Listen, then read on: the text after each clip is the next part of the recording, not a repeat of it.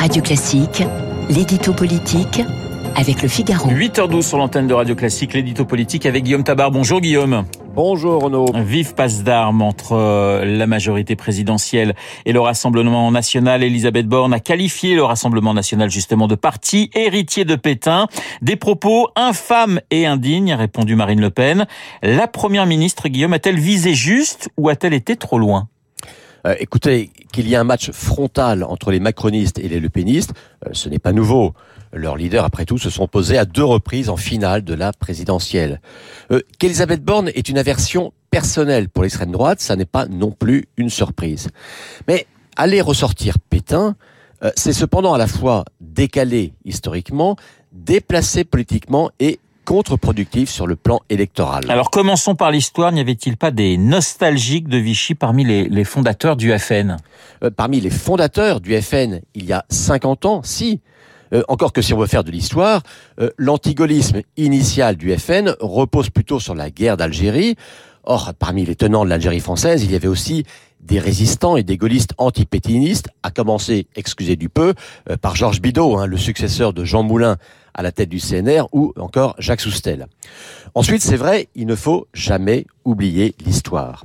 Mais si on fait le lien entre le FN et Vichy, euh, ne faut-il pas alors aussi faire le lien entre le Parti communiste et le communisme soviétique, sur lequel le PC français est resté aligné jusqu'au bout? Et faudrait-il se méfier des socialistes au prétexte que François Mitterrand, décoré de la Francisque, a serré la main de Pétain?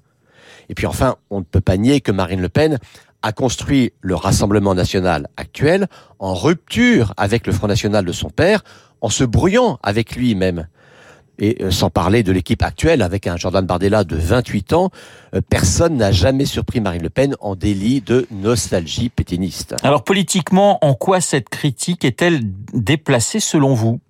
Bien, parce que 8 millions de Français ont voté pour Marine Le Pen au premier tour de la présidentielle et plus de 13 millions au second tour. Euh, Croyez-vous qu'il y a en France 13 millions de pétinistes?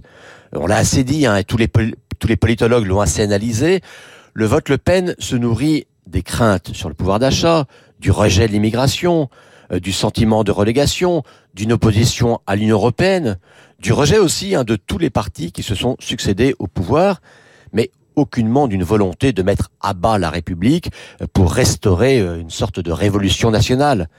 La remise en cause des institutions ou de la mauvaise République, ça n'est pas de ce côté-là qu'il faut la chercher aujourd'hui. Alors, décalé politiquement. Pourquoi? Eh Bien, un, parce que les arguments moraux ou historiques n'ont jamais fait baisser le RN, loin de là. Euh, deux, parce que brandir Vichy, euh, Pétain, ça revient à dire aux électeurs du Rassemblement national, on n'entend pas, on ne comprend pas les vraies raisons de votre vote. Et puis enfin, troisième raison, euh, avoir besoin de ressortir l'épouvantail de l'histoire, euh, ça donne le sentiment de ne pas avoir assez de quoi critiquer le programme ou l'attitude actuelle du RN. Et de la part d'Elisabeth Borne, eh bien, je trouve que c'est un aveu de faiblesse. L'édito politique signé Guillaume Tabar. Tout de suite, Guillaume Durand.